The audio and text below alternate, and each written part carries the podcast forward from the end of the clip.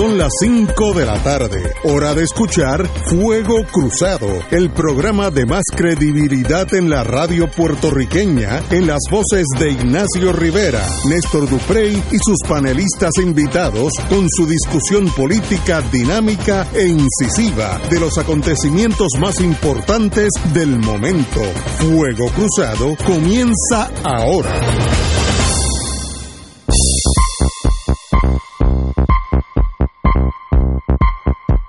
Muy buenas tardes amigos y amigas de Fuego Cruzado. Estamos aquí Romancing the Stone, día precioso en Puerto Rico. Eh, precioso. Precioso en Puerto Pero ¿dónde tú estabas? No el sol. Tranquilo. Pero si lo que ha hecho, mira, lo que ha hecho es calor. No, mira, calor. El calor no es malo. Se ha pasado nublado. Eh, esto es mejor. Yo como estaba en el yo estaba en un iglú es que tú estabas. Que es en la universidad. Yo estaba en la Universidad de Puerto Rico, no, y andaba por la Yupi. Ah, no, en la Yupi. Hoy fui, hoy fui a. Muchos subversivos. Mira, no, no, no, no. Y déjame hacer un comentario sobre eso antes de empezar. Yo estuve en la Universidad de, de Puerto Rico. Eh, estaba con unos compañeros de la universidad allí investigando. Estoy. Yo no puedo estar sin hacer nada. Me pongo nervioso. Eh, y la verdad que cuando uno tiene la oportunidad de ir a la colección puertorriqueña de la Universidad de Puerto Rico, el recinto de Río Piedras, en la biblioteca José Melázaro, uno se da cuenta de qué se trata la universidad. Allí hay un grupo de bibliotecarias y bibliotecarios que tienen un amor por la historia de Puerto Rico y un amor por la universidad que es difícil de, equiparar. Y yo, pues en ese sentido, hoy me, yo siempre que voy a la Yupi me da mucha nostalgia, me pongo triste es mi alma mater. Allí aprendí muchas cosas, unas buenas, otras no tan buenas, eh, todas útiles, todas útiles. Pero la verdad que, y lo voy a decir como lo siento y un poco fuerte, hay que ser un mal nacido para querer la destrucción de la Universidad de Puerto Rico. Hay que tener el corazón de hojalata y hay que ser un despatriado del alma. Hay que ser un despatriado del alma para querer la destrucción de la Universidad de Puerto Rico. Y pues quería dar ese testimonio para lo que sirva.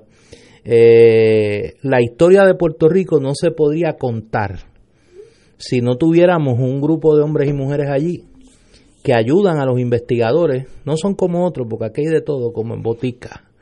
Pero allí en la colección puertorriqueña de la Universidad de Puerto Rico se esmeran en que los investigadores, los historiadores, los ciudadanos que van allí, los estudiantes de las escuelas públicas y privadas de Puerto Rico salgan con, con un mayor conocimiento de la historia de su país y en ese sentido me parece que son un patrimonio eh, del pueblo de Puerto Rico. Que otros no lo sepan apreciar, pues aquí hay mucho colaboracionista, hablaba ayer de eso.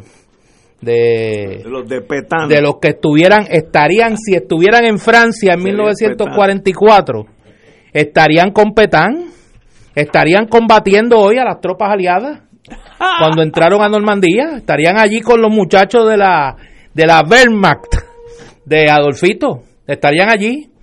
Eh, pero quería dar ese testimonio y, siempre para mí es, es alegría y tristeza cuando voy a la universidad. Bueno, vamos a empezar hoy. Hoy es el 75 aniversario de el ataque a Normandía, el desembarco a Normandía, vamos a ponerlo en, términos perspectivos. Eh, y, eso es, se podría dar un curso de tal vez un semestre de lo que significó Normandía. Todas las historias alrededor de eso son fascinantes. Como sabemos nosotros, en el 1941 Alemania en seis semanas le dio una zunda pela a Francia. Los franceses estaban listos para defender la Primera Guerra Mundial y hicieron una muralla que, se llamaba la línea Maginot porque el, el, miembro del Parlamento que se inventó esa idea de poner unas fortificaciones en toda la frontera, frontera entre Suiza y eh, Holanda, Bélgica, perdón, eh, que iba a separar a Alemania de Francia y por tanto se iban a pelar la primera eh, la primera guerra mundial pues Francia estaba listo. Tenían unas fortificaciones, artillería subterránea, bueno, túneles. Estaban listos para una guerra que no se iba a dar porque ya se habían inventado los aviones y los tanques le podían pasar por encima a las fortificaciones estáticas. Alemania coge Francia, hay una sección del sur sureste de, de Francia que se queda en manos de los colaboracionistas, el general Philippe Pétain, héroe de la Primera Guerra Mundial y traidor en la Segunda Guerra Mundial, eso es otro aspecto. Y no, pero eso hay que decirlo también. Héroe en la primera porque el mundo está, la, historia está llena de traidores también. Sí, que son héroes en un momento y traidores en la, en la otra. Pero eso fue un caso clásico. Ser el gobierno de Vichy. Sí, Vichy, que porque era en Vichy, Francia, donde sale el agua esa que uno toma aquí, lo más, la gente que son de los de arriba, Marilú y esa gente toman agua. Marilú toma agua de Sí, sí, ella, no toma de acueducto. Eso no es, mira, de ahí de acueducto, de carraízo. Eso es fino. y entonces, eh, después de los ingleses se batieron tres años solitos y desde el 40 tuvieron la gran ayuda porque ahora estoy siendo militar, no estoy siendo apasionado que Rusia aguantó el Déjame dar una nota al calce, porque es que, es que a mí me... Quiero usar este evento histórico de paralelismo. Los ingleses se batieron dos años, porque antes de eso tuvieron dos años a un charlatán de nombre, de, de nombre Neville Chamberlain, que hizo todo lo posible por llegar a un arreglo con Hitler. y Hitler lo cogió de, idiota. y llegó en un avión con un papelito y decía, tengo traigo la paz en la mano. eso es verdad y después invadieron Checoslovaquia. En la Agencia Central de Inteligencia, en el séptimo piso, había una foto como de cinco pies por cuatro pies de Neville Chamberlain enseñando el papel. It is peace in our time. Sí. era un infeliz. Un charlatán. Lo, habían, lo estaban cogiendo de soca, por no decir otra palabra. Pero ahí estamos.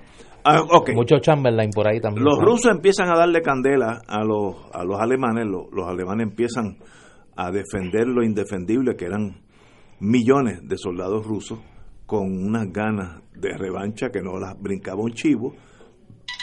Y, y entonces, pero si me están llamando, oye, uno llama. Esos son los colaboracionistas que te están llamando.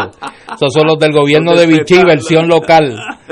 gobierno de Vichy, versión local. Entonces me dicen, eh, llega un momento donde Estados Unidos se une, después de Pearl Harbor, los japoneses pues ayudan a que Estados Unidos entre a la guerra y Estados Unidos empieza a ayudar. Roosevelt, en su inteligencia nata, dice: olvídate de Japón y el Pacífico.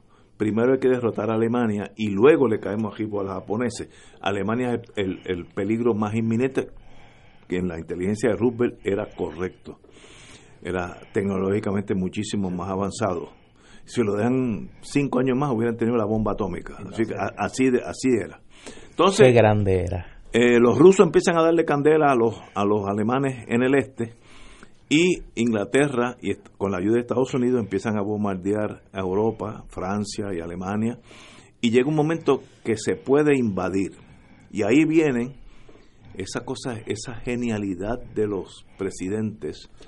Roosevelt y Churchill, necesitamos un comandante que tenga la habilidad de conectar todos estos egos, de todos estos generales, eh, Montgomery, que era una primadona, Alexander, otra primadona, Patton, loco agematado, los dos primeros los dos primeros ingleses. Sí, los dos primeros Montgomery y Alexander ingleses Patton norteamericano. No, bien difíciles porque todos todos quieren ser el jefe de la comarca.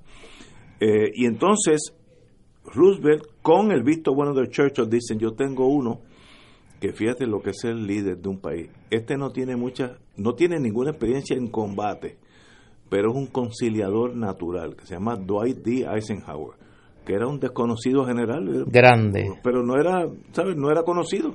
No era MacArthur en el Pacífico. Fue ayudante de MacArthur en Filipinas. exactamente. Y entonces lo nombran y este señor es un administrador clásico reúne, como él le decía, swell heads, estas cabezas llenas de aire, por no decir otra cosa. Eh, tenía que conciliar todos estos señores. Eh, había un Alexander inglés que tampoco era, había Okinleck inglés también, había unos muchachos allí bien difíciles y Eisenhower empieza a bailar con ellos, dance with them, como él decía, a, a tongonearlo, vamos a poner así. Y llega un momento donde ya Estados Unidos tiene la fuerza para atacar. Ahora, tú no vas a atacar a Alemania así al wipipío, sino tiene, como decía Churchill, tiene la verdad en guerra, hay que cubrirla with a bodyguard of lies, con unos guardaespaldas de mentiras. Y empiezan a desviar la atención de lo que los alemanes esperaban en el ataque a, de los ingleses y de los americanos a, a Europa. Los alemanes culturalmente tienen la desventaja que ellos tienen una cultura tan recia que cuando ellos, llegan lógicamente a una conclusión, 2 y 2 es 4, se le hace muy difícil que los convenza que puede ser 3 o puede ser 5.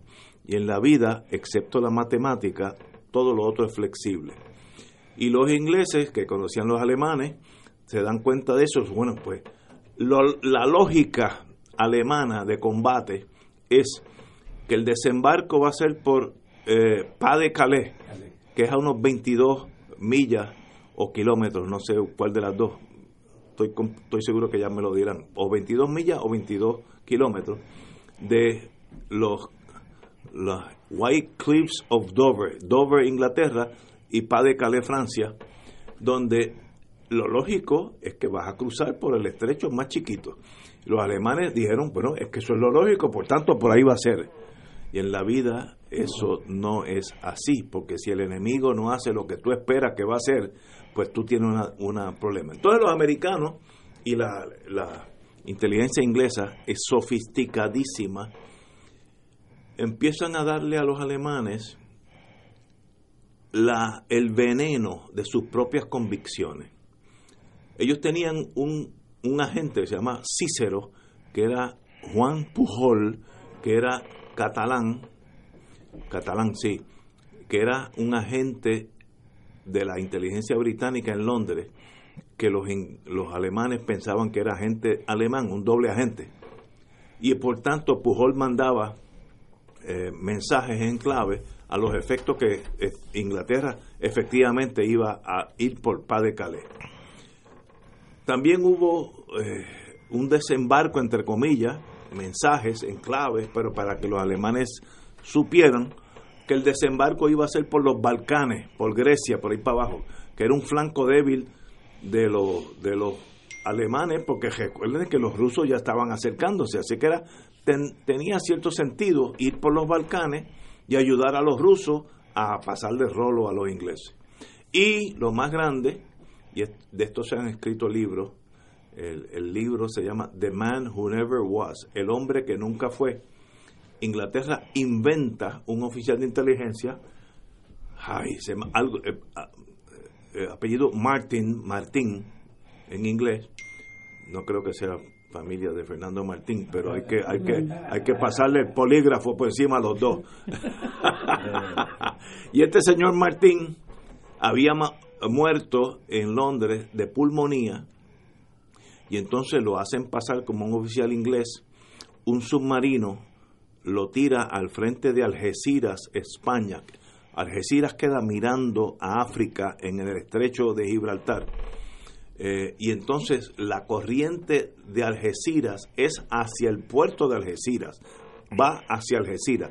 Así que si tú tiras un dron o tú tiras un muerto, a la larga llega a la playa de Algeciras con unas órdenes secretas, tenía carta de novia, tenía, era perfecto el cover y los españoles, que eran franquistas, bless their soul, le dejan ver a la inteligencia alemana que esta carta decía, pues mira, te esperamos, usted eh, daba a implicar, tampoco puede ser muy obvio, implicar que el ataque era por Pas de Calais, donde se esperaba. Entonces los alemanes, el, el, el, este operación, se me olvida el nombre ahora, pero la operación de este señor Martin, eh, dicen, obviamente, el ataque va a ser por Pas de Calais y mueven las divisiones blindadas que eran muy superiores a las americanas y las inglesas, muy superiores, las ponen velando el ataque a de Inglaterra y Estados Unidos en el estrecho más pequeño. Cuando Eisenhower, con, con el visto bueno de Churchill y Roosevelt, buscó el sitio más, más lejos, que era lo menos lógico para los, para los alemanes, que era Normandía. Eh, y entonces, pues, empieza la operación Normandía. Se te, Ah, queda, se te queda una parte importante, que es la operación que la de- le encarga Eisenhower al general George Patton ah, bueno, sí, para que para se que un ejército. para que invente Sí, se inventa un eh, invente un batallón, No, no, un ejército eh, invente un ejército con tanques ficticio, ficticio. de hule. de hule. Sí, sí. Y entonces los coloca y está entrenando y todo con un ejército ficticio Eso se llama y tanques de hule y los alemanes eso los convence más aún estaba- de no, que la invasión viene por paz de Calais. y el tráfico del ejército, el sargento Pérez llamando a la sargento eh, Guzmán. Que ahí tú mira, ves que ahí tú ves el genio de Eisenhower. todo, eh, es que era un Porque Eisenhower coge a este hombre, George Patton, que era uno de los egos más desarrollados No, no, en la historia de la humanidad. Y cuando le dice, no es que tú tienes que montar un ejército de mentiras, dice, pero ¿cómo tú me vas a hacer eso a mí? Yo acabo de venir de, África. la inva- de, de África y de la invasión Italia. que, estoy dando O sea, el que tiene que dirigir esa operación soy yo. Le dice, no, no, es que la operación más importante es la de es la tuya. Porque yo tengo que despistar a los alemanes y, Y tengo que convencerlos que la invasión va por Paz de Calais cuando va por, por Normandía. hacen un ejército ficticio, se llama FUSA, First United States Army, etcétera, etcétera, que era que no existía, con tanques de hule, aviones de hule, etcétera, para que la inteligencia americana, eh, alemana le pasara por encima fotografiara todos en paz de Calais. Ok, empieza ahora el operativo de verdad. Empieza el ataque a Normandía, que es una playa, tengo aquí los numeritos, de unos 50 millas de largo, es como de aquí a Luquillo, pero todo eso es Normandía, y donde Estados Unidos anoche, a las 12 de la noche, brincaron 15 mil paracaidistas. Miren, movilizar 15 mil paracaidistas para tirarlos en donde usted quiera, puede ser de día, donde tú quieras. Es un operativo complejísimo porque 15 mil paracaidistas son tropas élite. Primero, conseguir 15 mil paracaidistas y segundo, tenerlas disponibles para tirarlas en diferentes lugares para despistar el enemigo y a la misma vez cortar las comunicaciones, tumbar uno que otro puente que era era eh, eh, eh, importante. Había uno, se llamaba, se me, se me olvida el nombre ahora, que entraron con gladia- eh, los planeadores, los ingleses, y con ya mismo algún amigo me dice, y cogieron un puente esencial que no se podía destruir.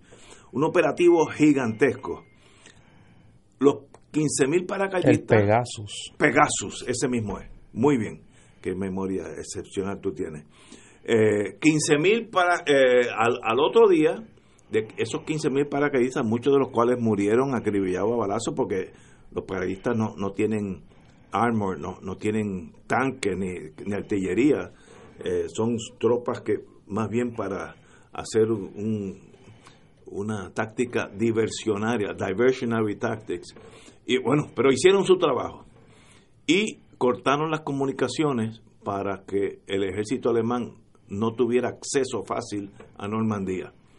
Al otro día, eso de las seis de la tarde, hay recuentos de los propios alemanes que están mirando Normandía, que no pasaba nada, las palo- una de vez en cuando una palomita que va a por allí, y de momento a las seis de la tarde, cuando se va esa, esa neblina de Europa, de momento aparecen 10.000 barcos. Tengo los números aquí. 10.000 barcos. Ustedes saben lo que en el horizonte de Viejo San Juan hasta Luquillo, usted puede eh, a la misma vez ver 10.000 barcos acercarse a Puerto Rico para poder conseguir. Es una cosa despeluznante. 11.000 aviones. Eh, y sencillamente eh, esa parte, cuando ellos llaman a los headquarters en Berlín, eh, Hitler estaba durmiendo, nadie se atreve a molestarlo porque estaba medio loco ya para entonces.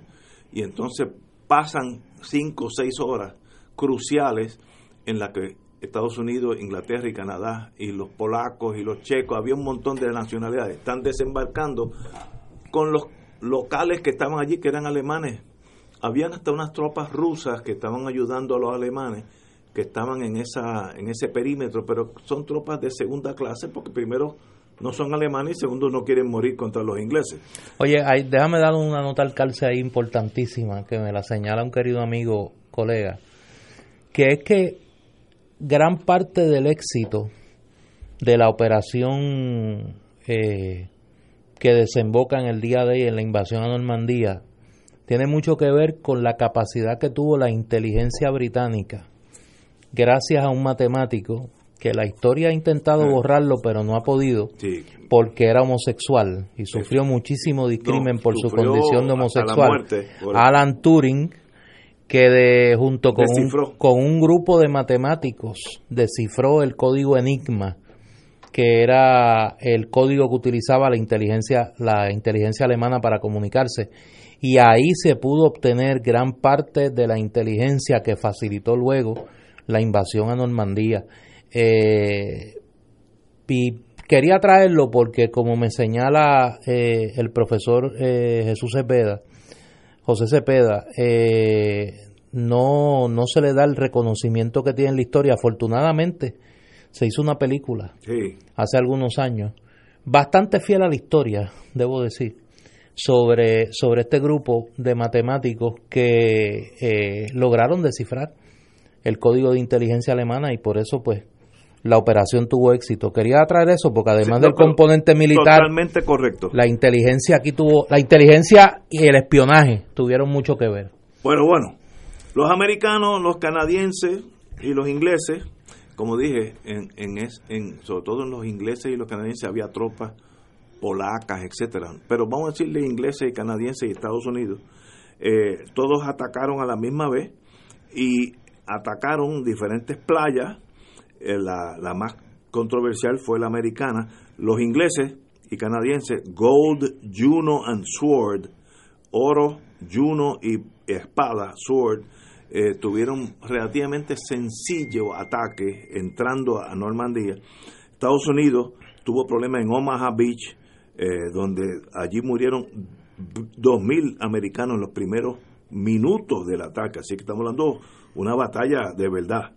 Eh, pero pudieron eliminarlo, la, resistencia y todo esa, ese puente entró eh, en el primer día, eh, al, final del primer día, aproximadamente 156 mil soldados de combate ya estaban entrando en la playa de Normandía. al final del día, 4 mil tropas americanas y canadienses e inglesas perdieron la vida. Así que ese día fue bastante costoso. Pero seguimos caminando eh, y sencillamente al, a la semana había 326 mil tropas de combate, 50 mil vehículos y 100 mil toneladas de equipo ya en tierra firme y ya sencillamente ya Estados Unidos y, y, Europa tenía lo que se llama una cabeza de puente que ya para Alemania, recuérdense que Alemania a la misma vez está peleando con los rusos en el otro lado, así que está dividido en dos bandos. Eh, se le hace muy difícil tener dos enemigos de ese calibre a la misma vez, error de los, de los alemanes para, para problema de ellos. Se te eh, queda el dato eh, de que la invasión originalmente estaba pautada para el 5. 5, pero Y que tuvo que posponerse un día porque hubo mal tiempo. Un barrunto. Y estaba leyendo, para que veamos la importancia también de la ciencia, eh, Dwight D. Eisenhower recibe el informe del meteorólogo. Que se llamaba Capitán Skaggs, inglés. Y el meteorólogo le dice, bueno, eh, va a caer mañana una tormenta aquí allí en Normandía y va a ser bien difícil. Y él dice, estaba haciendo un sol extraordinario.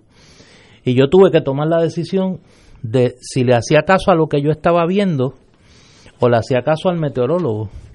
Y le hice caso al meteorólogo y efectivamente al otro día estaba cayendo una tormenta. Que por, por, por Eisenhower seguir en aquel momento el dictado de los científicos frente al instinto y a lo que veía, se pudo dar el 6 de junio, la madrugada del 6 de junio esa invasión en un clima mucho más favorable. Mucho más favorable, eh, eh, tal vez crucial. Al final de junio, Estados Unidos, Inglaterra y Canadá habían desembarcado 850 mil soldados de combate en vía Normandía y 150 mil vehículos y tanques. Así que estamos hablando de la operación logística más compleja en la historia de la humanidad. Aún hoy no ha habido una operación más compleja que ese. Todo lo que pasó antes y después palidece ante el ataque a Normandía. Eh, hubo, como siempre, problemas, eh, sobre todo en el mando alemán, hubo confusión, torpeza. Hitler era un buen dictador, pero era un pésimo comandante de combate. Y, Además era un fanático político. Sí, que esos nunca saben nada.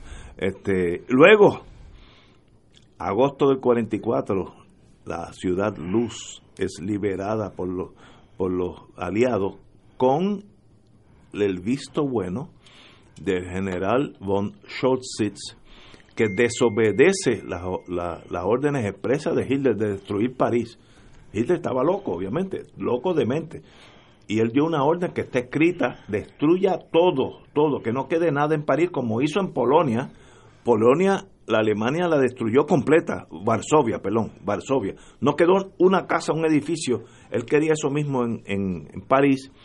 Y el general von Schotzitz, obviamente una persona culta, leída, dijo, ah, sí, lo voy a hacer, no se preocupe, yo estoy a cargo de esto. Y no hizo nada.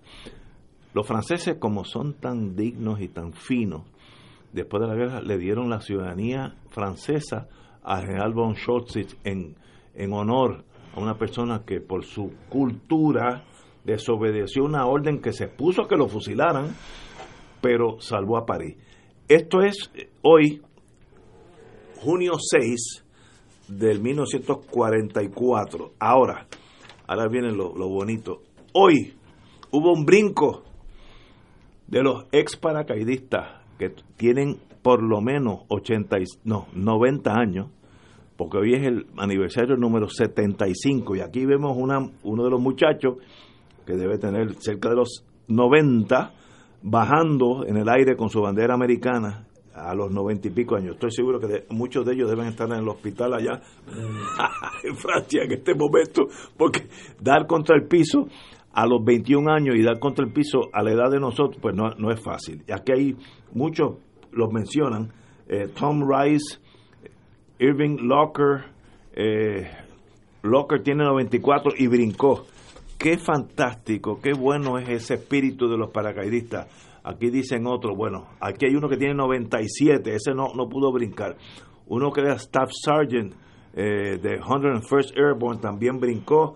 Eugene Doc Dibler, que era uno de los médicos, que era jovencito.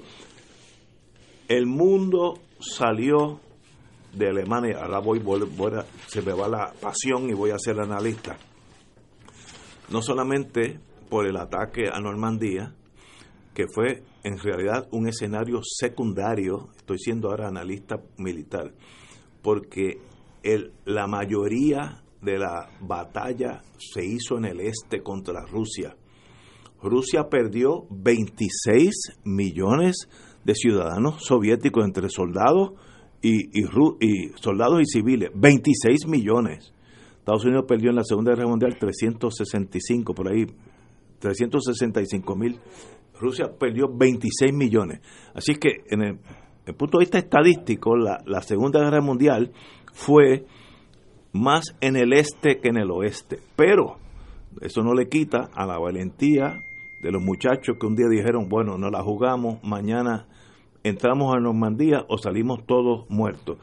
Tanto así que el propio Eisenhower escribió, y esa carta está en West Point, de su puño y letra, una carta admitiendo su derrota y e indicando que no era culpa ni del presidente de Estados Unidos ni del primer ministro de Inglaterra, que era su decisión y él asumía toda la culpa por el desastre en Normandía, cosa que que bueno que no, no se tuvo que hacer patente porque ganaron. Pero eso en Normandía, una generación entera de muchachos jovencitos en los 20, literalmente se la jugaron. Yo tiendo a ser, trato de ser humano igual se la jugaron los alemanes que estaban allí. Si yo hubiera tenido 17 años, hubiera estado bien en la, en la frontera de Normandía y veo que llegan paracaidistas americanos e ingleses con ganas de matarme, y eran ganas de matarlo. También ese soldado alemán necesita nuestro respeto y admiración, porque los soldados no hacen la guerra, los, los, los generales hacen la guerra, los soldados son los que mueren. Así que a los dos bandos, mis felicitaciones, mi privilegio de, admirarlos, y, y, al, y al frente ruso, pues ustedes fueron los que hicieron el 80% de la Segunda Guerra Mundial fue en el este y no en el oeste sin pasión. Estoy hablando hoy como debe ser en el día de hoy. Vamos a una pausa y regresamos con nuestra compañera, que la, tengo aquí. Esa es mucha, hay que tenerla siempre bajo el ojo avisor. Vamos a una pausa. Esto es Fuego Cruzado por Radio Paz 810 AM.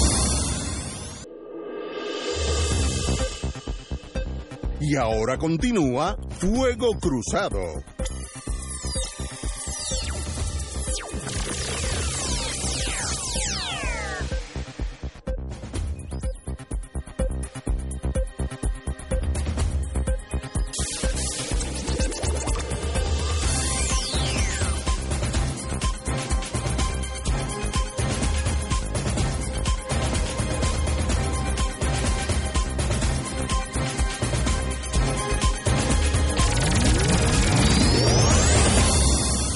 The US Estamos hablando hoy el 75, una fecha crucial.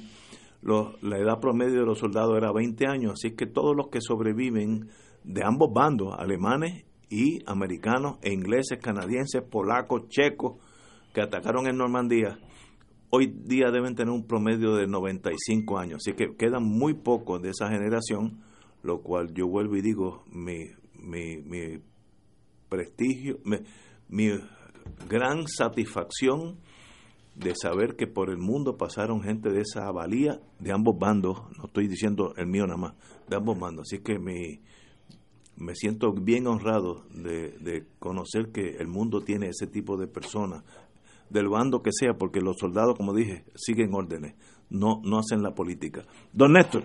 Mira, déjame añadir eh, varios elementos que a lo mejor a alguna gente le podrán sonar contrario a lo que es el canon historiográfico tradicional de esta de este relato del día D y de la invasión a Normandía y de toda la construcción propagandística que se hizo particularmente por Hollywood en los años de la Guerra Fría para dar la impresión de que la Segunda Guerra Mundial la había ganado John Wayne eh, que no fue, mire, no fue ni no fue ni a Fort Bragg, eh, todo eso, eh, y que la habían ganado eh, los norteamericanos en las playas del Pacífico y con la invasión de Normandía. Y eso esconde una realidad de la guerra que, que yo creo que es justo señalar.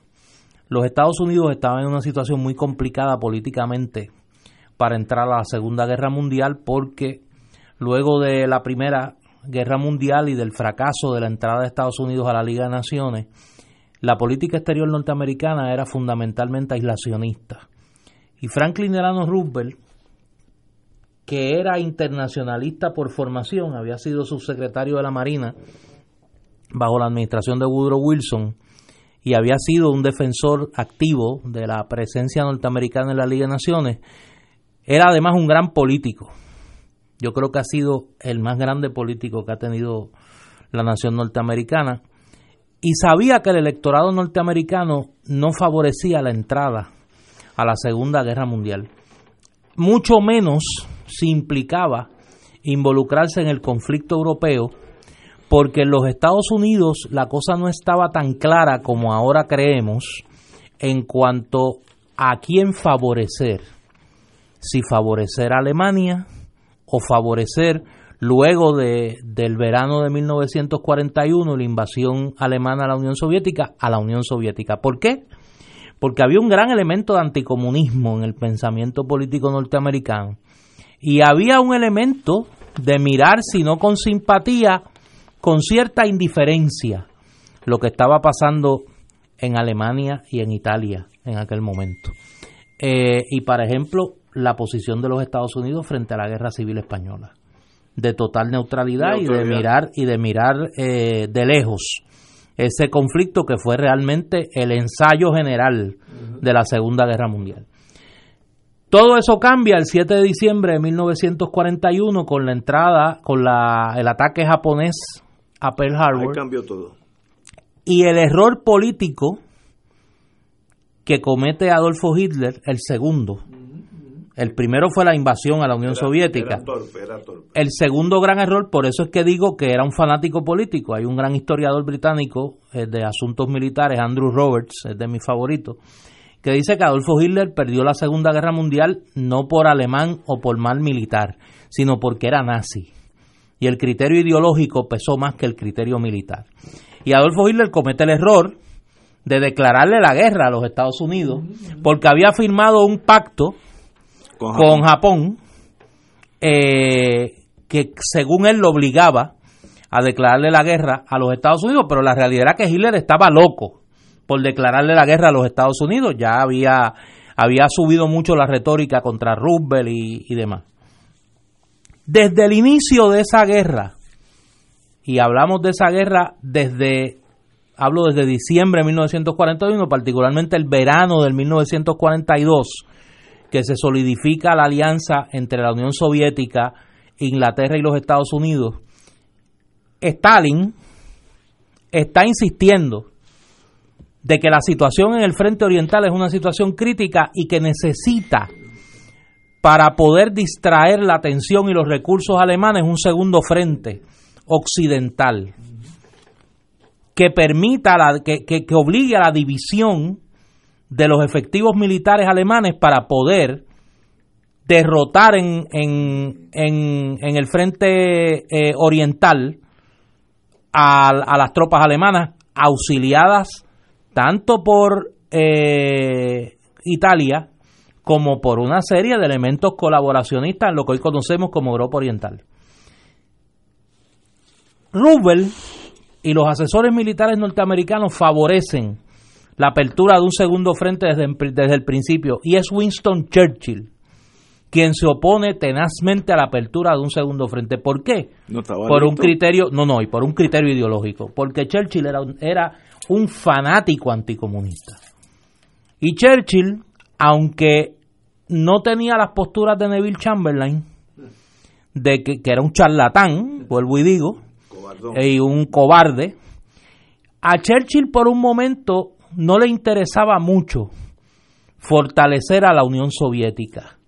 Y en un momento dado tratará, tratará de llegar a un término con eh, los militares alemanes.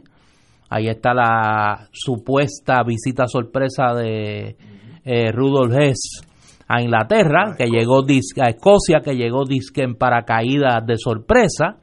Eh, la diplomacia inglesa y la aristocracia inglesa, incluyendo al, al eh, rey que abdicó Eduardo VII, eh, negociando por, por la trastienda algún tipo de acuerdo con el gobierno alemán.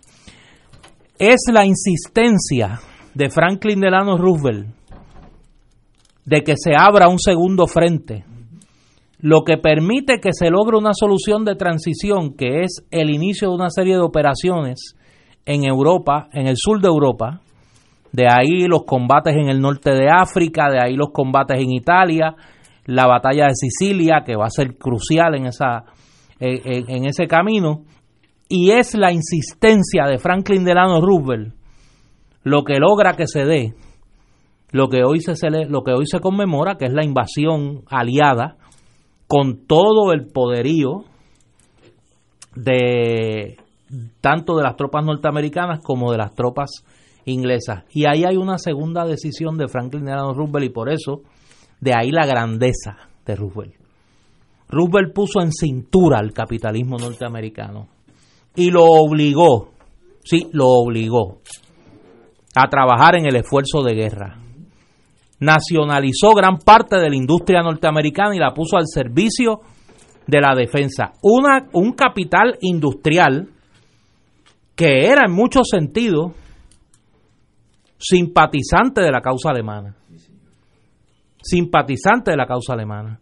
Y fue la tenacidad de Franklin Delano Roosevelt, la dirección política que le dio a ese proceso, y que como él dijo, domó, domó al capital y lo puso al servicio del esfuerzo de guerra, lo que permite que en apenas dos años Estados Unidos, que tenía un ejército mínimo, mínimo y no tenía una industria de guerra, nacionalizó la industria y la convirtió en una industria de guerra. Y eso permitió el éxito de la, de la operación Overlord, que es la invasión eh, a Normandía, y el final de la Segunda Guerra Mundial. Nada de eso hubiese ocurrido sin el esfuerzo heroico de la Unión Soviética fue la Unión Soviética. Eso es correcto. Y la dirección política, sí, de José Stalin, al que no le guste, pues tiene que admitirlo. La dirección política de José Stalin, la tenacidad de los mandos militares soviéticos, la valentía de ese pueblo, junto con la sagacidad política en el lado aliado y la determinación política de Franklin Delano Roosevelt, lo que lograron aplastar al fascismo y que hoy no estemos hablando alemán. Con sangre, literalmente. Vamos a una pausa y regresamos con Fuego Cruzado. Fuego Cruzado está contigo en todo Puerto Rico.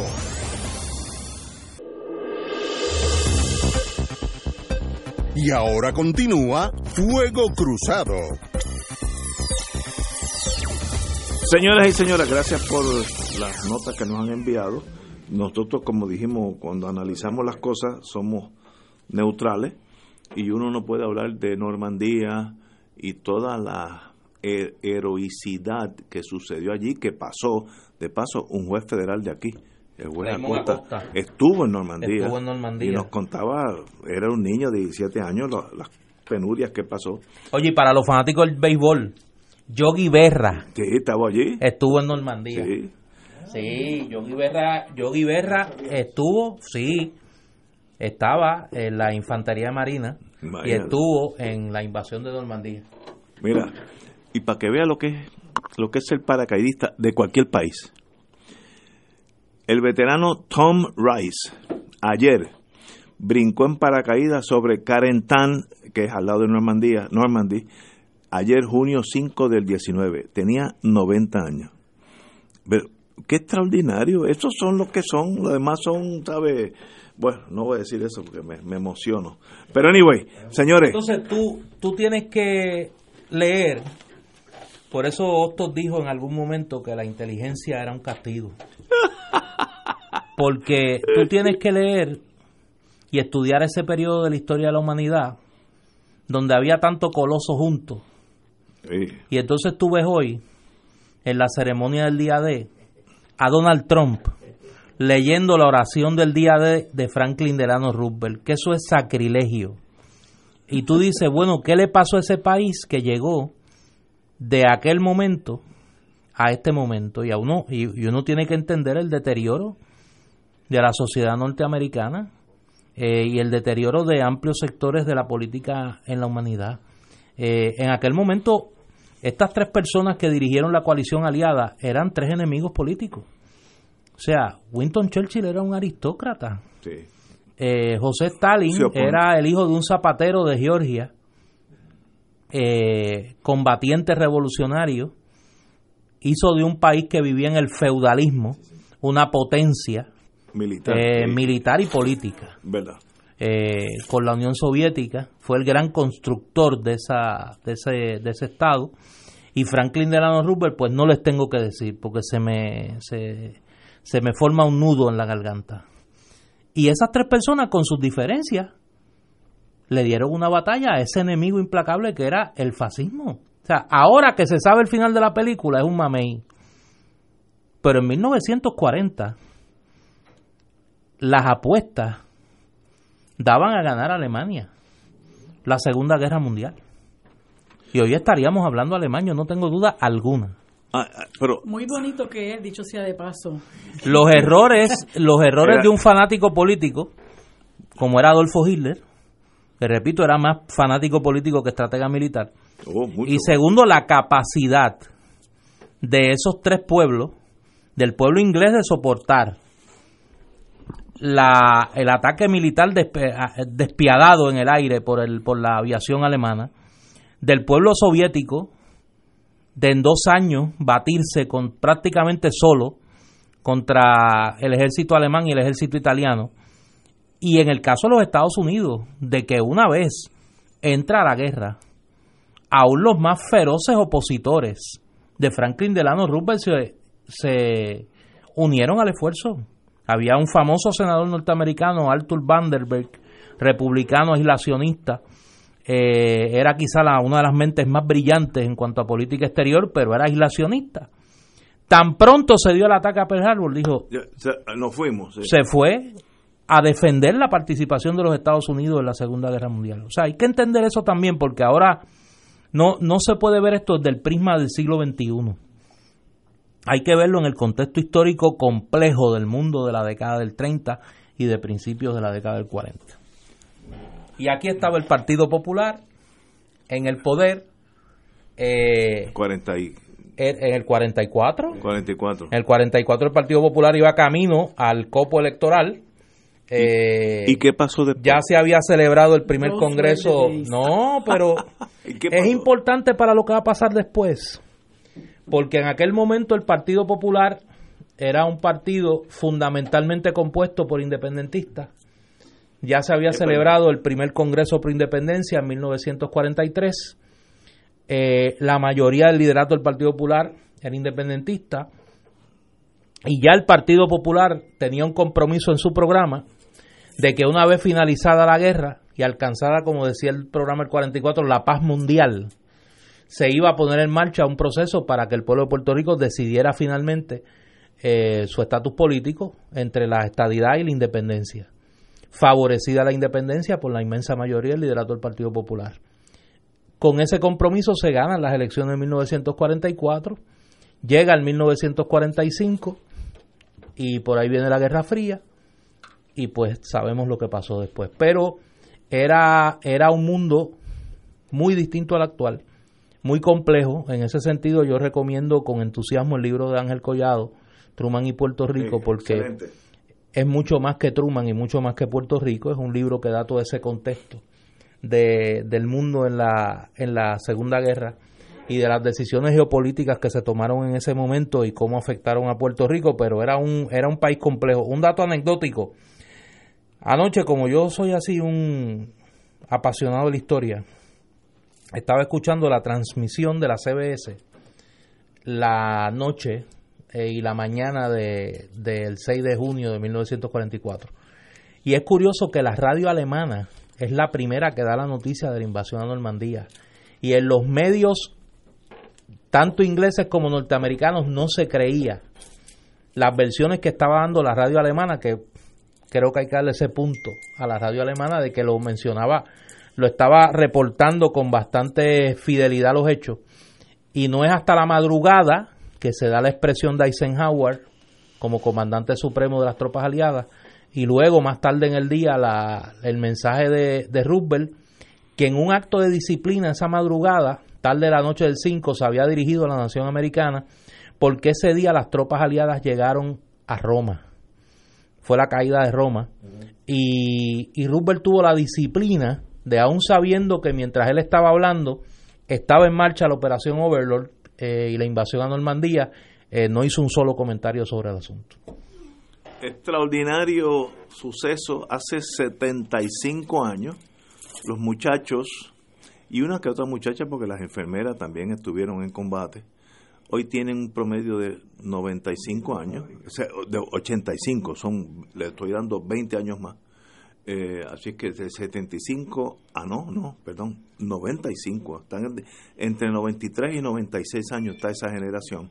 De verdad que son una generación heroica y como dije lo mismo, lo mismo digo de las tropas rusas que se fajaron de verdad por años a palo limpio, una guerra sin cuartel, porque en el oeste había lo que se llama en el mundo militar rules of engagement, ciertas reglas de urbanidad militar, pero en el este contra Rusia era exterminio, no había posibilidad de nada, era el que va a ganar, va a ganar porque va a matar a todo el mundo. Y pasaron, los, los rusos pasaron unas matanzas que se hace difícil hasta de comprender en el día de hoy. Erradicación de pueblos enteros, matar los niños pequeños. Hubo un, un evento, creo que era o Latvia o Lituania por ahí, donde metieron a un pueblito dentro de una iglesia de madera y le pegaron fuego y el que salía de la iglesia lo mataban, niños de dos, tres años.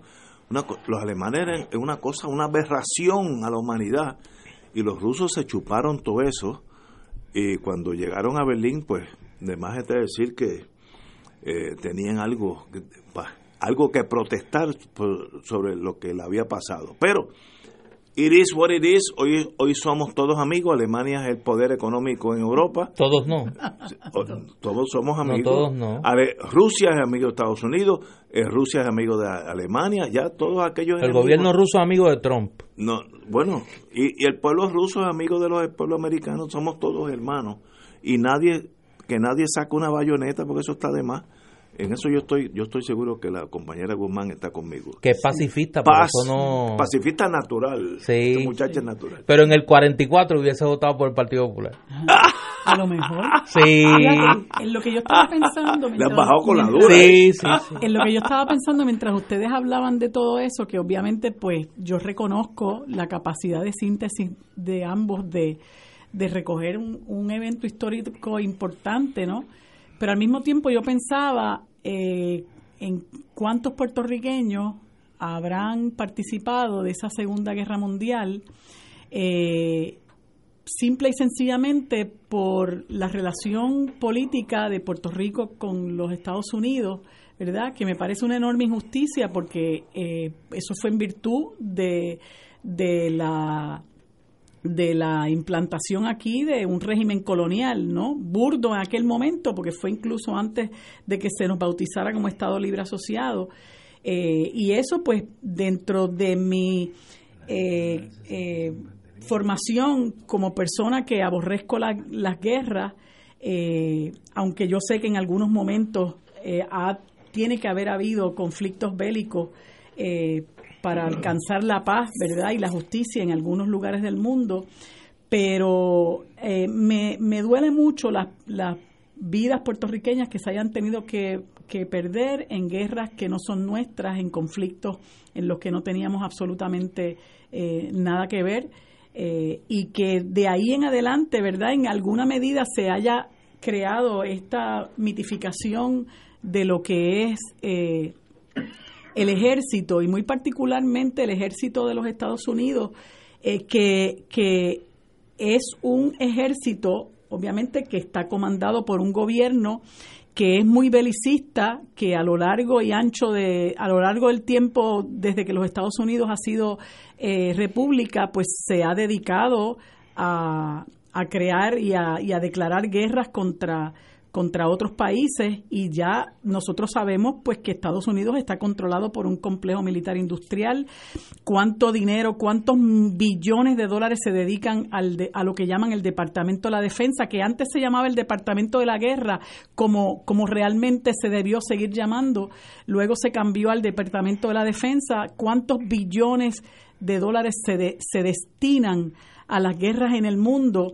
Y si bien es cierto que Ignacio hablaba de barbaridades que cometían el ejército eh, de nazi en aquel tiempo, nosotros no podemos olvidar muchas cosas que ha hecho el ejército estadounidense en las guerras en las que, ha declarado, ¿verdad? En las invasiones que ha eh, declarado a lo largo del siglo XX eh, y muchas de esas cosas que ha hecho el ejército estadounidense las ha denunciado precisamente eh, Wikileaks.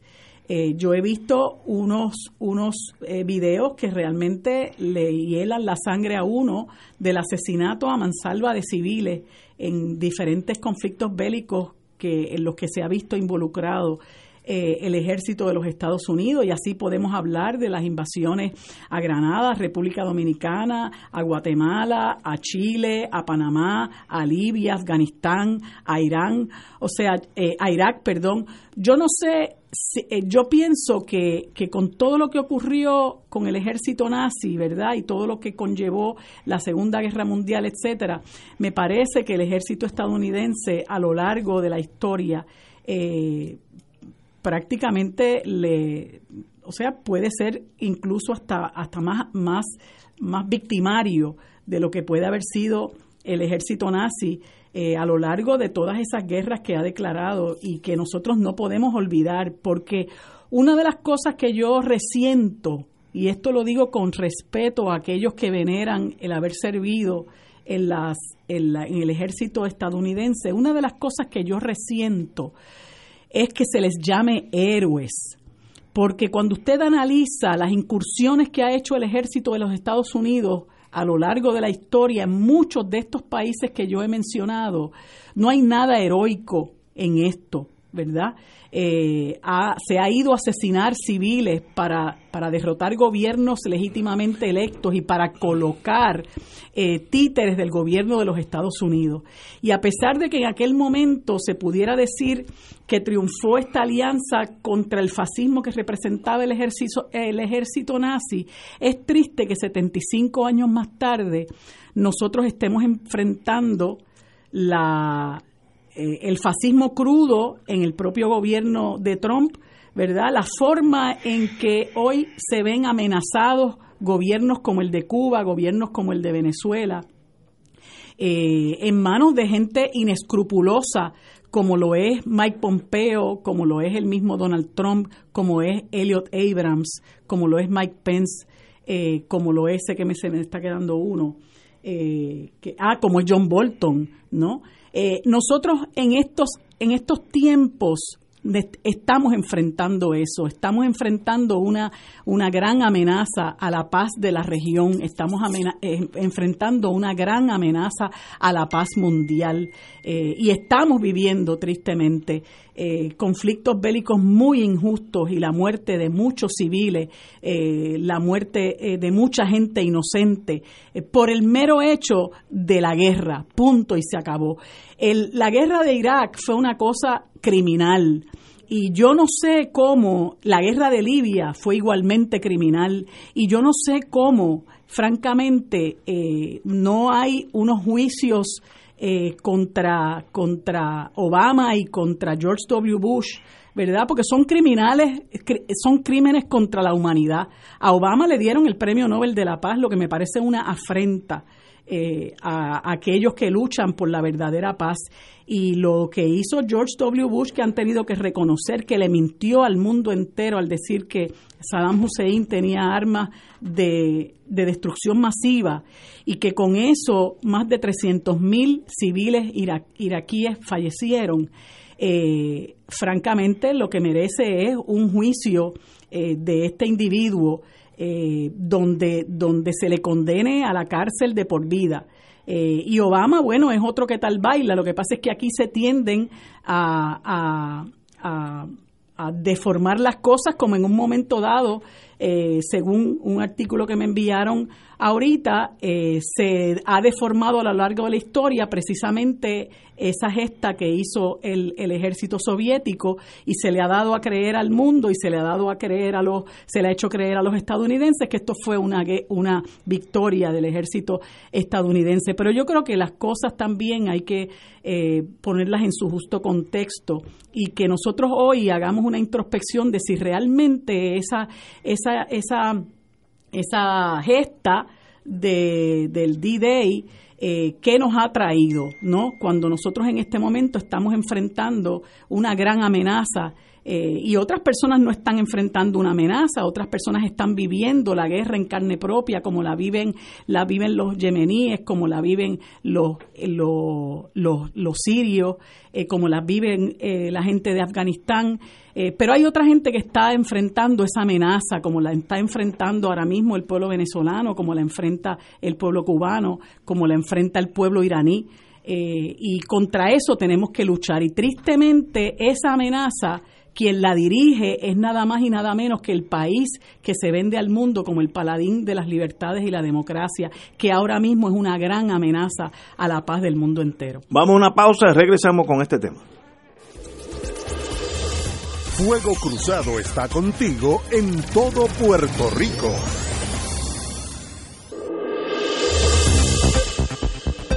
Y ahora continúa Fuego Cruzado. Compañero don Néstor Duprey, usted tiene la palabra. Déjame hacer un comentario porque me parece que hay que dejar un señalamiento que me parece que es importante.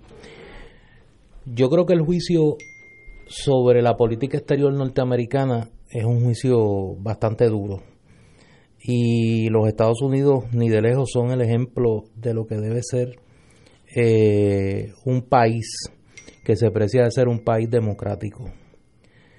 Pero yo creo que la historia de la humanidad no conoce una empresa más cruel y más efectiva en ese ejercicio de crueldad que lo que hicieron los nazis de 1940 a 1945 en Europa. No hay comparación. Asesinar en cinco años a más de 6 millones de personas. De judíos, ¿no? Como. A despojarlos, despojarlos de sus riquezas, de, todo. de sus propiedades. No, no. Y prácticamente aniquilar dos terceras partes de la población judía de Europa en un esfuerzo sistemático de encarcelamiento, tortura y asesinato, hecho por el ejército alemán con sus colaboracionistas en los países de Europa Oriental, yo creo que es una empresa criminal que no, tiene, parangón en, en la historia de la humanidad. Uno puede señalar otro genocidio, el genocidio en Ruanda, el genocidio eh, en Bosnia Herzegovina, lo que ocurrió en China bajo la revolución cultural, lo que ocurrió en Sudamérica en la década de los 70 con Operación Cóndor, pero el nivel, el nivel de frialdad, de crueldad, de efectividad, la monstruosidad que representa el holocausto es algo sin precedentes. Yo creo que yo yo creo que hay que distinguirlo. Son dos son dos maneras de actuar nocivas para la humanidad. Pero son dos cosas totalmente distintas. O sea, aquí tú tienes un gobierno que sistemáticamente decide aniquilar una población. Por el hecho de ser, por el hecho de, ser miembros de esa población, sin otro elemento. Sí, sí. O sea, podían ser de derecha, de centro, de izquierda, pacifistas, eh, guerreros, eh, practicantes de la religión que usted quiera, ateos. El hecho simplemente de ser judío los condenó a muerte. Los condenó a muerte. Eh, y a mí me parece que eso es, repito, me parece que son dos, dos conductas nocivas, ambas, pero claramente distinguible una de la otra. No, no, es que, es que, es que si, pensar que es lo mismo, pues sencillamente uno vive enajenado de la vida. En la historia de la humanidad no ha habido gobierno, porque siempre hay exceso con los seres humanos. El animal más peligroso en el mundo es el ser humano, pero esos son animales. Pero Alemania fue una estructura gubernamental con la misión de que los judíos hay que sencillamente eliminarlos del mundo y aquellas razas inferiores, los eslavos, tienen que servirle para trabajar en la finca y darle comida a nosotros los, los alemanes que somos la raza superior. Una aberración que no tiene no tiene comprensión del ser humano. Y, y sencillamente entraban a Ucrania, que es un productor de trigo natural, y se llevaban el trigo y los ucranianos se morían de hambre, hambre, se corrían. Un, un país que, que, producía trigo, pero era para Alemania porque es la raza superior. Eso no se ha visto en la humanidad. hemos visto actos de locura, Ruanda, Burundi, bueno, pues, pero son actos individuales donde un tipo se vuelve loco y mata a 100 mil personas, eh, aquella cosa de, de Ruanda pues, pues muy bien, digo. Bueno, yo pienso que son crueldades, ¿no? Pues, este, pues, pero no podemos olvidarnos, y yo, pues quizás no podemos entrar a discutir quién tiene más muertos, pero nosotros no nos podemos olvidar de las muertes de Hiroshima y Nagasaki. ¿Cómo tú justificas eso? Sí, ¿Cuánta, ¿Cuánta gente mataron en, en esas dos poblaciones y para qué? Te voy a ¿verdad? decir, no. No, no, pero aguanta, aguanta. Ahora, De- si nos ponemos a tratar, si nos podemos, a, yo no, a mí no me interesa contar los muertos de un lado y de otro. Yo lo que estoy diciendo es que hay igualmente, igual, igual crueldad. Porque ¿cómo tú puedes justificar esos dos bombardeos a Hiroshima y Nagasaki? Tú exterminar esas poblaciones. Si, ok, si tú eres presidente Truman, tú, Marilu Guzmán, y los generales dicen, vamos a atacar a, a Tokio, no se van a rendir, hay que ir paso a paso. Vamos a perder entre 300 mil y 600 mil soldados americanos en combate. Va- 300 y vamos no no no no y vamos a matar dos o tres millones de japoneses civiles y todo porque hay que la opción es esa. O matamos 80 mil en Hiroshima, no, como 100 mil en Hiroshima y 70 mil en Nagasaki.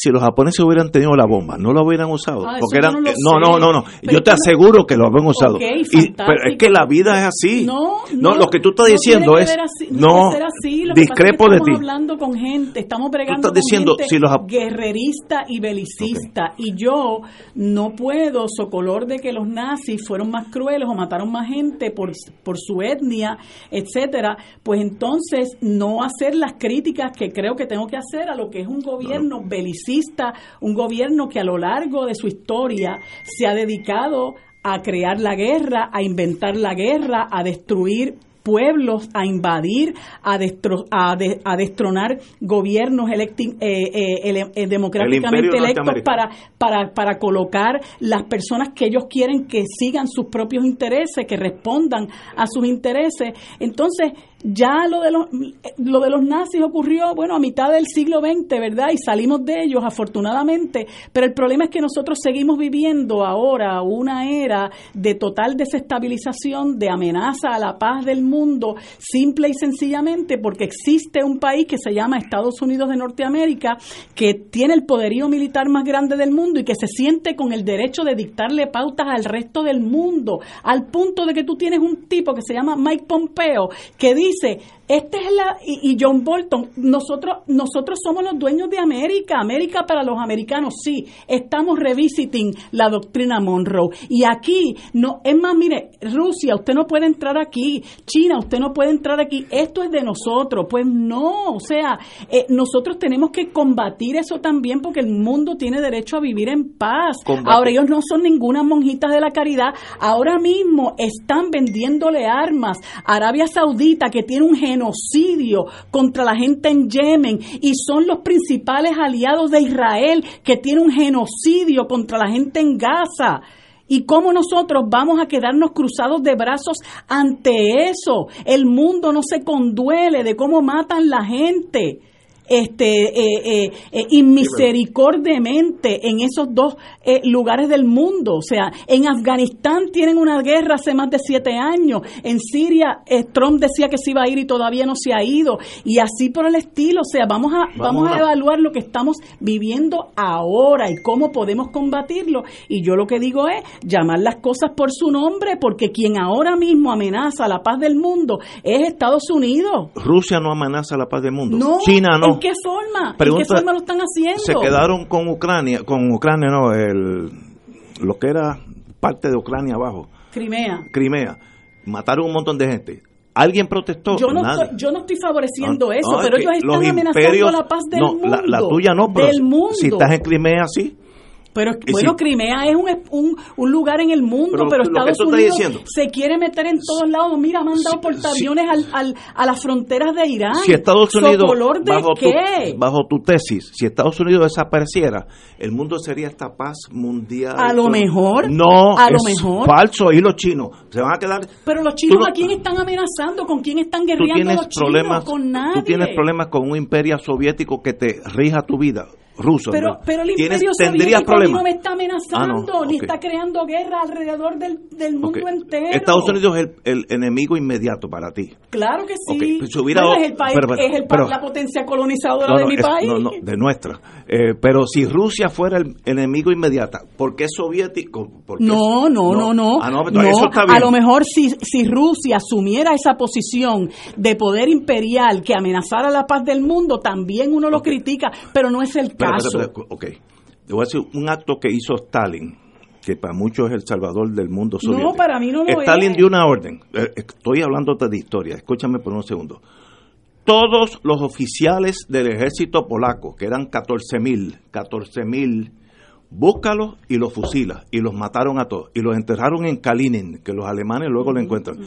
Eso está bien. Yo no estoy diciendo que esté No, bien. pero eso es un asesinato. Pero es que yo no estoy, No, yo no estoy eso- sancionando ese no es tu eso. mundo. Yo lo que estoy diciendo El mundo es, nuestro. yo lo que estoy diciendo es que eh, en, en- en- hay que desmitificar el poderío de los Estados Unidos y lo que representa Estados Unidos para el mundo. Y tengo que decir, porque si no lo digo reviento como la otra compañera, que yo resiento que a los militares estadounidenses se les llama se les llame héroes porque no lo son. De un tiempo a esta parte lo único que hacen es invadir pueblos y matar civiles y se quedan tan anchos.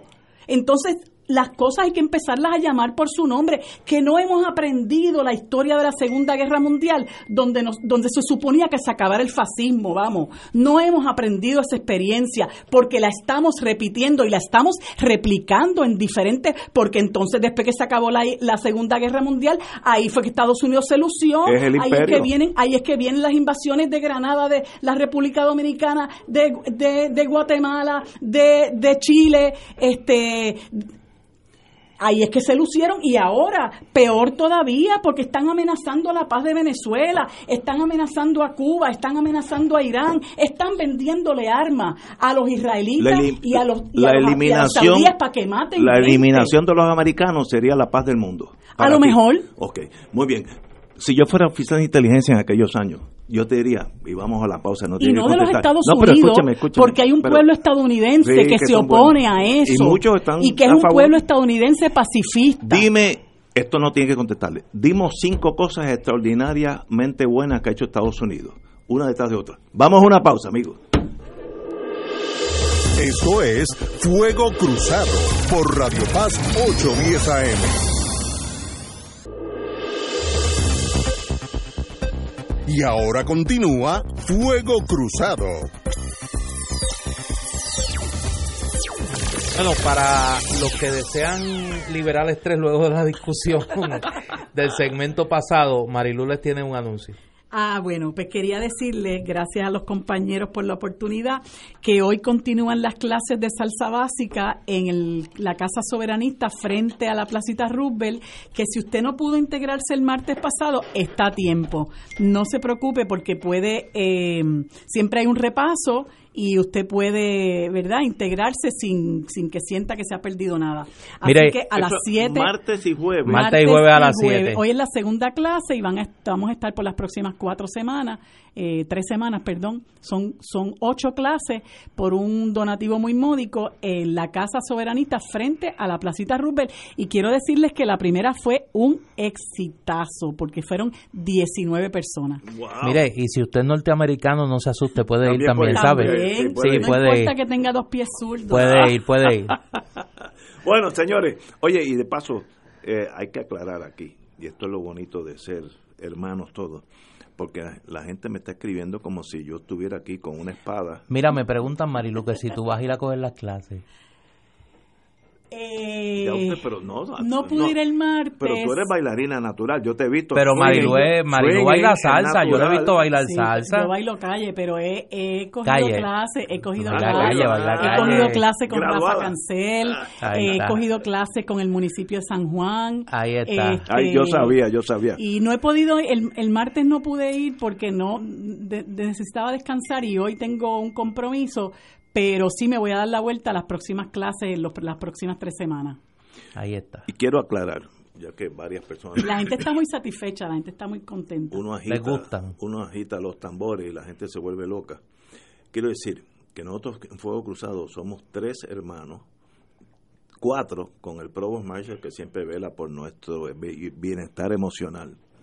Y yo puedo tener la discusión que yo quiera con Néstor y con Mariluz y podemos discrepar tajantemente, pero somos puertorriqueños y yo la quiero a ella y a Néstor como si fueran mis hermanos y si puedo hacer algo en el beneficio de ellos pueden estar seguros que lo vamos a hacer porque eso es el Puerto Rico del futuro los ideales políticos, etcétera. Bueno, eso son visiones de la vida. Yo puedo ser protestante, católico, budista, pero somos todos puertorriqueños, así que suave, porque la gente dice, ajá, este es el momento de las tribus y no podemos caer en la tribalización de un país donde están los tutsis y los hutus a machetazos unos con otros, porque el que pierde es el país. A mí me dijo un, vietnamita hace muchos años, eh, después de tiempos de paz fuimos para allá y yo en esa cosa de halagar a la persona dice bueno ustedes tienen que celebrar porque ustedes ganaron una guerra muy cruel que fue cruel y aquel señor que tendría muchos años menos que yo eh, sabía mucho más que yo dice no no nosotros no ganamos nosotros perdimos 40 años de historia la batalla con los franceses y luego con los americanos nos costó 40 años de historia así que nosotros no ganamos nosotros perdimos qué visión oriental de lo que debe ser la vida. Olvídate de la guerra, quién gana, quién pierde. ¿Qué pasó? Pues mira, en, Vietnam pasó una tormenta de 40 años que mató millones de personas y aunque ganaron y subieron la bandera, perdieron 40 años. Y en Puerto Rico pues pasa lo mismo. Todos tenemos que trabajar por un Puerto Rico, Puerto Rico mejor. Marilu Guzmán, Néstor Dupré, Ignacio Rivera, Provost Marshall, etcétera, etcétera. Héctor Richard, eh, Fernando Martín, todos somos lo mismo. Y si nos unimos en lo que determinemos, ganamos. Si nos dividimos, Tutsis y Hutus, perdemos aunque el país flote en petróleo. Hay otros países que son mucho más ricos que nosotros y por estas divisiones eh, están igual de mal o peor que nosotros. Vamos a una pausa, amigos, y regresamos with Crossfire. Esto es Fuego Cruzado por Radio Paz 810 AM. Y ahora continúa Fuego Cruzado. Back in the US amigos y amigas. El presidente de los Estados Unidos, Marilu, esto es para ti. Donald El presidente de Estados Unidos, Donald Trump, convirtió en ley la medida de asistencia por desastre que destinaría a la isla más de 1.4 billones de dólares. Tras la aprobación, tweet, eh, Trump tituló, cito, Puerto Rico debe amar al presidente Trump. Sin mí habrían sido excluidos de la medida. Eso es embuste. Ay, Dios mío, me sube la Biblia. Estos fondos, estos fondos servirían para sufragar las tareas de recuperación de María, que pasó por aquí en el 17. El gobernador Rosselló el pasado martes pidió a Trump que firme lo antes posible esta medida y mostró su satisfacción por el hecho de que la medida saliera adelante. El paquete legal proporcionaría cerca de mil millones de ayuda a Puerto Rico, incluyendo 600 millones en fondos de emergencia para cupones de alimentos y más de 300 millones para infraestructura. Me imagino que son los boquetes que están alrededor de aquí de la, de la estación también incluye fondos de recuperación para los estados de California, Florida y otras regiones como Texas afectadas por desastres. Bueno, así que ya pasó, ya es ley. Ahora lo que tenemos que velar es la, trabajar con la burocracia, para eso está el gobierno de Puerto Rico, para que ese dinero que ya la ley pasó llegue a Puerto Rico para que se haga lo que se tenga que hacer.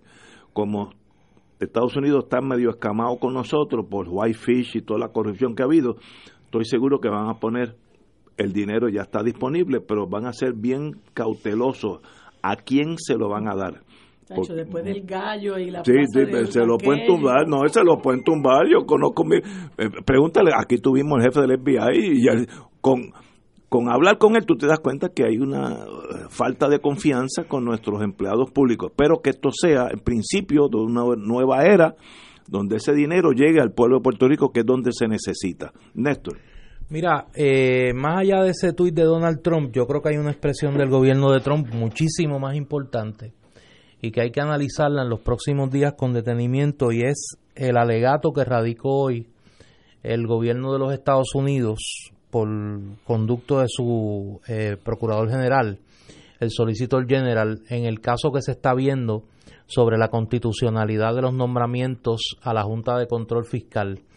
Y el gobierno de Trump, en ese documento de 199 páginas, claro, muchas de ellas son anejos, pero establece una postura de política pública que es la primera expresión oficial de la administración Trump sobre la relación entre Puerto Rico y los Estados Unidos, la interpretación de Trump. Y básicamente lo que hace en este documento es eh, reafirmar lo que ha sido la postura del gobierno norteamericano desde 1999 en términos de cuál es la naturaleza territorial de el estatus político de Puerto Rico. Y plantea que la aprobación de la ley promesa eh, es un ejercicio congresional en virtud de la cláusula territorial y que la Junta de Control Fiscal es un mecanismo novel de gobernanza territorial. Y que si el Tribunal Supremo de Estados Unidos declarara inconstitucional el nombramiento de los miembros de la Junta de Control Fiscal, tendría que declarar inconstitucionales los las elecciones de todos los gobernadores de Puerto Rico y sus acciones en el, en el ejercicio de ese cargo, porque todas son producto de la autoridad congresional. O sea, es un planteamiento eh, de reafirmar el carácter territorial de la relación entre Puerto Rico y los Estados Unidos y denominar ese ejercicio como una manera novel eh, de administrar el territorio. Si se elimina la, la, la ley y los nombramientos, el bonista de Nueva York puede ir a Hacienda y confiscar el dinero con el cual le van a pagar el viernes a los maestros y a los policías. Y es legal, es un embargo igual que cualquier otro. Así que cuidado con nosotros, volvemos locos, destruir la Junta, que es una especie de represa que detiene a todos estos buitres que están locos por sacarnos los, ojos. Así que cuidado con tener unas victorias emocionales y unas derrotas en, en realidad. Así que le temo, le temo mucho a estos, estos apasionamientos emocionales que pueden tener consecuencias nefastas en nuestra economía. Nosotros hace dos años y pico que no hemos pagado ni un centavo de la deuda ni un centavo de los intereses. Si dejamos a los budistas, a los budistas, a los bonistas, Save the World, los bonistas nos dejarían pasando hambre a los maestros que no vayan a la escuela, que no se enseñen a los niños pobres, que no haya bomberos, que no haya policía, porque me pagan a mí primero. Así es que cuidado con destruir la Junta, por crítica, criticable que sea, es el parapeto al holocausto puertorriqueño. Así que calma, pensemos, para eso hay abogados Mira, déjame leer eh, una cita de la, del alegato del gobierno de Estados Unidos en este caso, porque me parece que que pone en contexto la posición de la administración Trump. Dice, al investir al Congreso con amplio y exclusivo control de la gobernanza territorial, la Constitución le permite legislar al Congreso sobre los territorios en una manera que podría exceder sus poderes o al menos podría ser muy inusual en el contexto de la legislación nacional aprobada bajo otros poderes delegados a ese mismo Congreso. Y más adelante dice, promesa es otra manera innovadora de enfrentar la gobernanza territorial. Al eh, permitir a Puerto Rico que enfrente su crisis humanitaria y fiscal, el Congreso estableció la Junta como una nueva agencia territorial y la invistió con los poderes para supervisar y dirigir las finanzas del gobierno de Puerto Rico, incluyendo ciertos poderes que antes de la, de la aprobación de esta ley, el gobernador poseían el gobernador y la legislatura de Puerto Rico. Va mucho más allá.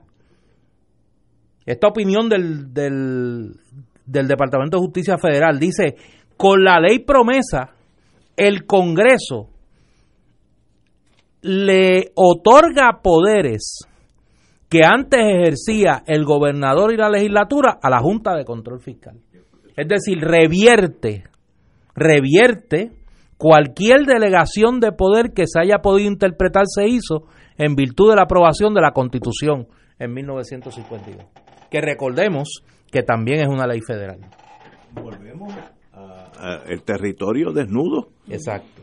Ahora, territorio desnudo, cuidado con derrumbar la ley promesa, porque si ganan, perdemos.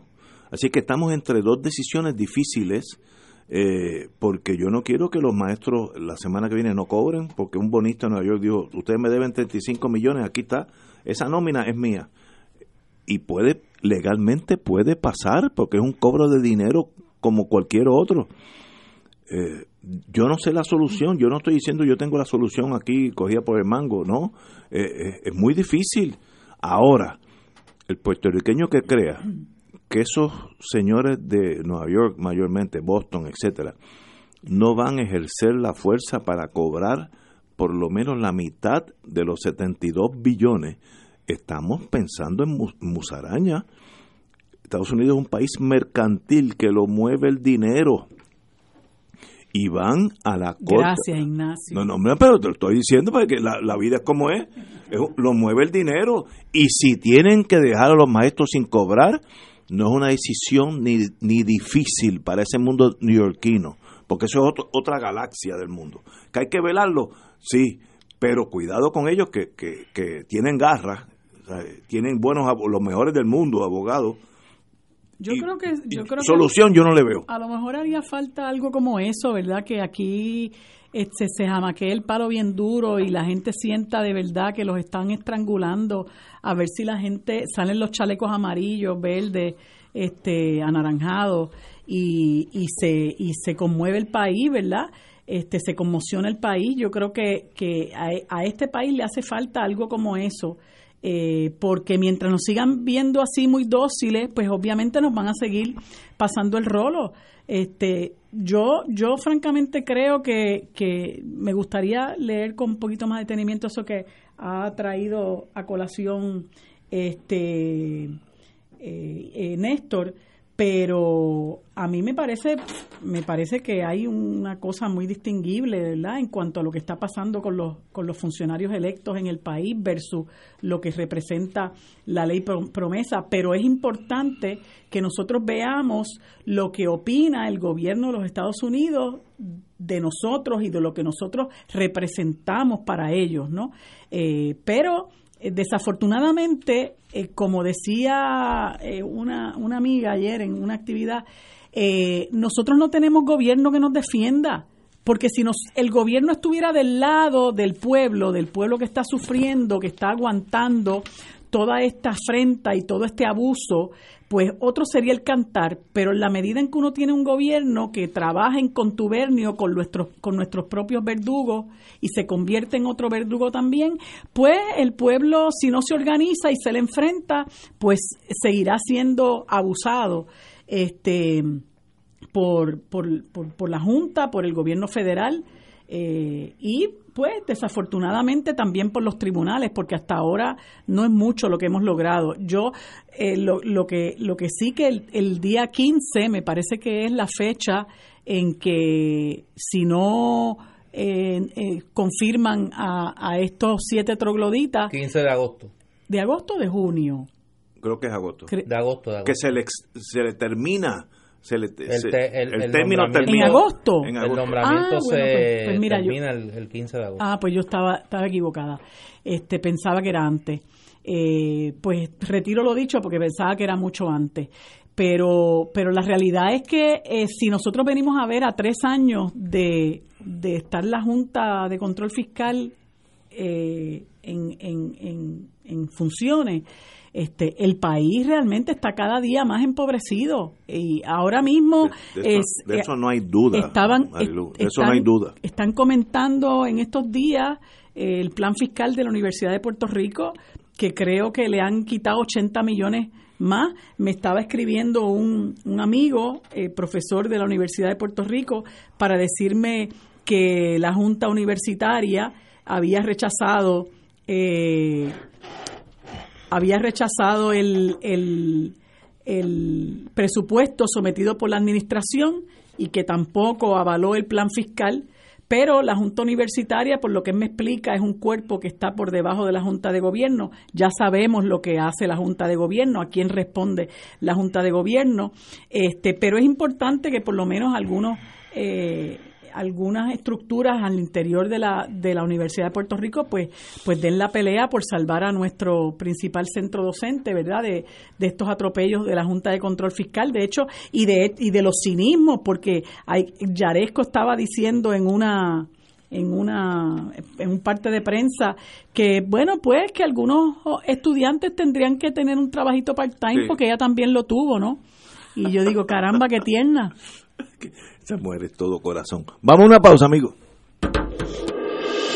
Esto es Fuego Cruzado por Radio Paz 810 AM.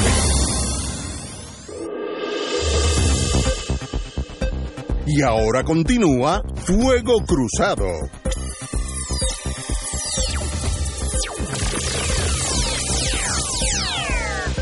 Back in the US. Para los que me escriben, en la página de Noticel eh, hay una nota bastante, bastante completa sobre esto que estamos comentando, la, la opinión que ha radicado hoy, el alegato que ha radicado hoy el gobierno de Estados Unidos sobre el caso de la inconstitucionalidad de promesa y de hecho reproduce el documento eh, radicado por el Solicitor General de los Estados Unidos.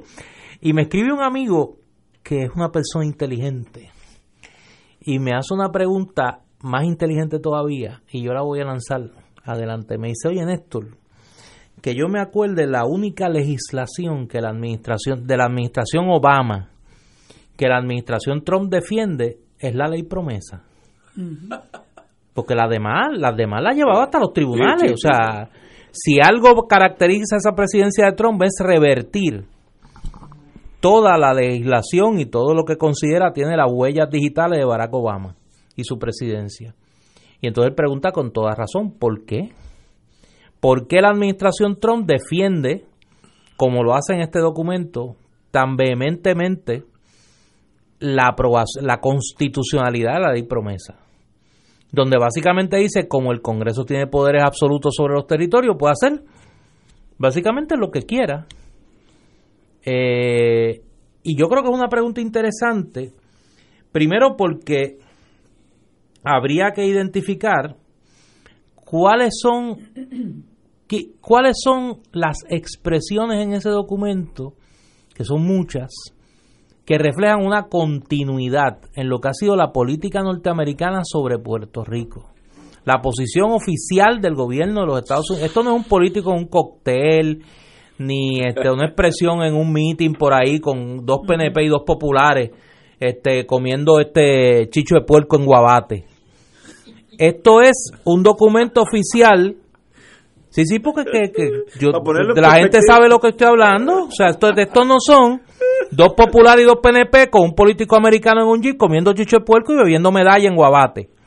O sea, esto, no, esto es una expresión oficial del gobierno de los Estados Unidos por voz de su abogado, que comparece al Tribunal Supremo de los Estados Unidos a cuestionar la decisión de la Corte de Apelaciones de Boston, que declara inconstitucionales los nombramientos de los miembros de la Junta de Control Fiscal. Y dice, mire, no, esto es constitucional porque es un acto del Congreso en virtud del poder absoluto que tiene sobre los territorios bajo la cláusula territorial.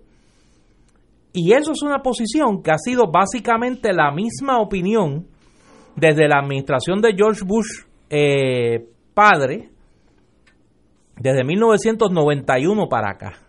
Y ha sido con Bush padre, con Clinton, con Bush hijo, con Obama y ahora con Trump.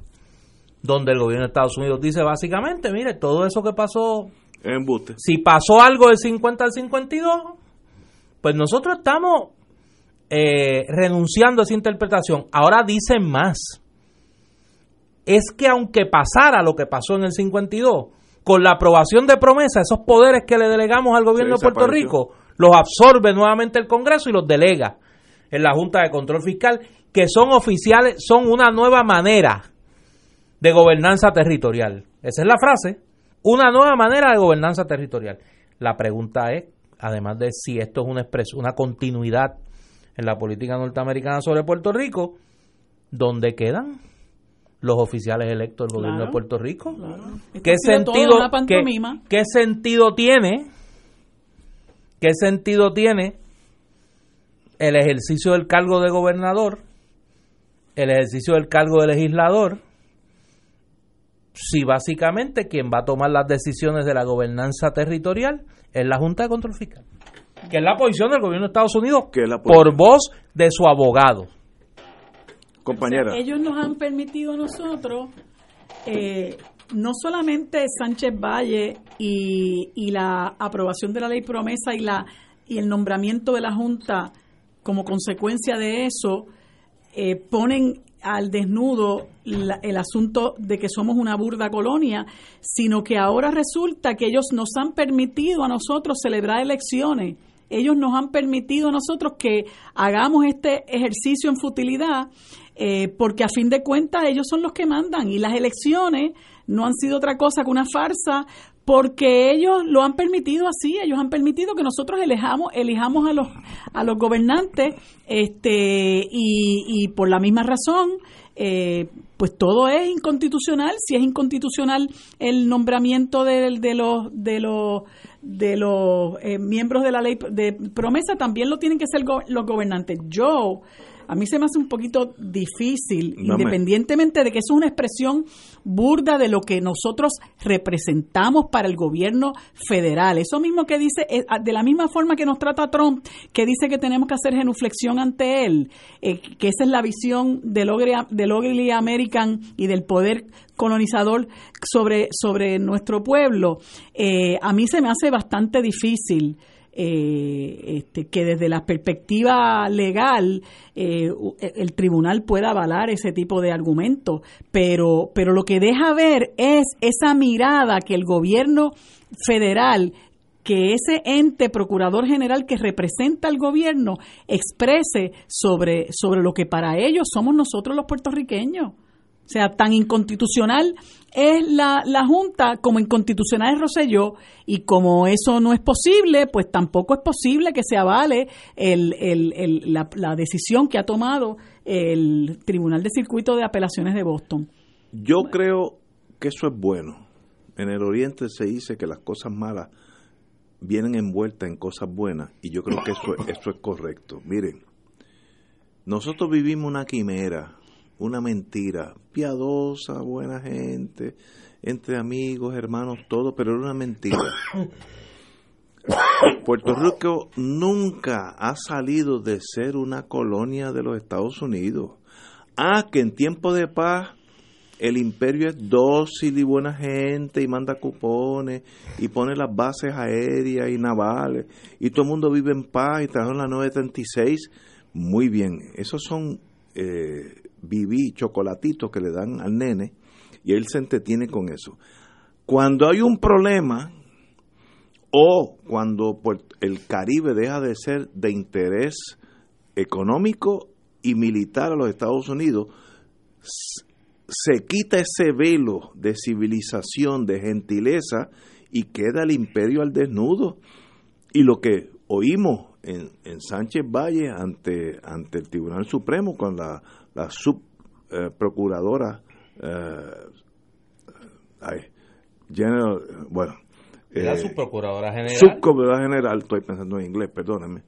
que ella dijo, miren, todo lo que pasó en embuste, Puerto Rico sigue bajo los los mandatos claros del Congreso y es, un territorio y, y, es que lo dice mira y tienes razón y eso es bueno porque salimos de la mentira y, y, salir de la mentira siempre es bueno. Ah, ¿qué alternativa tomamos? Pues ahí nos, puedo, nos podemos dividir en ocho tribus, pero por lo menos salimos de la mentira, porque la, la mentira es una anestesia al país que llevamos bajo el ELA, una anestesia de 50 años. Qué bueno que se acabó. Entonces ahora tenemos varias alternativas. Independencia, que siempre está ahí. Otra cosa dentro de, de, del ELA, que sería el ELA consumada, ¿cómo se llama esa cosa? Soberanía interna y la anexión completa. Escojan lo que quieran. alguien que, que saque copia de ese, que imprima el documento este del, del Solicitor General y lo reparte en Ponce este fin de semana, que allá los, los amigos de la nostalgia tienen su convención, eh, repártanlo allá. Pero mira, yo no lo veo como negativo, lo veo ellos, como... ellos van a levantar el ELA. Yo veo como muy positivo. Tropezar con la verdad nunca hace daño. Ah, que te puede dar un magullón, porque si tú vas en dirección contraria, la verdad te puede dar un golpe. ¿Tú sabes la ironía? Pero a la larga es positivo. Tú sabes la ironía, yo sé que esto a alguna gente le va a molestar, pero pues a ese precio se alquila la casa. Nosotros hemos vuelto a la ley Jones. Sí, la original, sí. La original. Sí. O a la ley Foraker. Sí. Pues si él la menciona. A la ley Foraker. El puesto más, el único puesto que tiene alguna importancia quizás en esta elección del 2020, es el puesto de comisionado residente. Sí, porque ese está allá. Porque es el que permitiría llevar al Congreso Federal a alguien que vaya a defender los intereses de Puerto Rico y que no sea un fanático de la estadidad o un nostálgico de la colonia, porque entonces esas son las dos opciones que están ahora mismo entre la nostalgia y la fantasía. Qué chulo. No, no, eso es lo que hay. La nostalgia o la fantasía. Qué, qué bueno. O sea, y el pueblo de Puerto Rico no puede vivir de rehén de eso. Allí necesitamos a alguien que defienda los intereses del pueblo de Puerto Rico. No un fanático de la nostalgia o un fanático de la fantasía. Y sea del partido que sea, eso es irrelevante. Que vaya a defender a Puerto Rico. Los partidos son secundarios. Señores, con esa nota de nostalgia, nostalgia. Espérate, antes de irnos, espérate. Que si no, este. Revienta. No, no, sí. Este fin de semana en el Candil. Anda. Si no me regañan, los Nereida y Tamara. En el Candil hay actividad cultural como todos los fines de semana. El sábado, a las 3 de la tarde, se presenta Cuentos y leyendas del cafetal de Antonio Oliver Frau. Una nueva reimpresión de este clásico de cuentos puertorriqueños publicado originalmente en Yauco en 1938 con un estudio preliminar esta vez de Mario Ayala Santiago. Y el domingo a la una de la tarde, Mi Esencia de la doctora Anisa Hernández. La autora es médico psiquiatra, maestra en Reiki, modelo y escritora puertorriqueña y este es un poemario de su autoría. Y a las 2 y 30 se presenta An Archipelago of Caribbean Mask de Lowell Feet libro en el que se examinan las máscaras como elementos de ritual y resistencia dentro de los carnavales y fiestas de la región caribeña. Yo sé de un ponceño, Waldemar Rivera, que va a estar allí. La presentación va a ser en español. Sábado y domingo de actividad cultural en el Candil en Ponce. Si no, váyase a las 7 ahora ahí a la, a la Casa Soberanista. Ah, a y echar se un pie, a pasito, echar un pie. eche un pie. eh, Señores, y como siempre, Y duerme feliz. trate de dormir lo mejor posible. compañeros, Marilu y Néstor, qué bueno estar aquí con ustedes. Hasta mañana, amigos.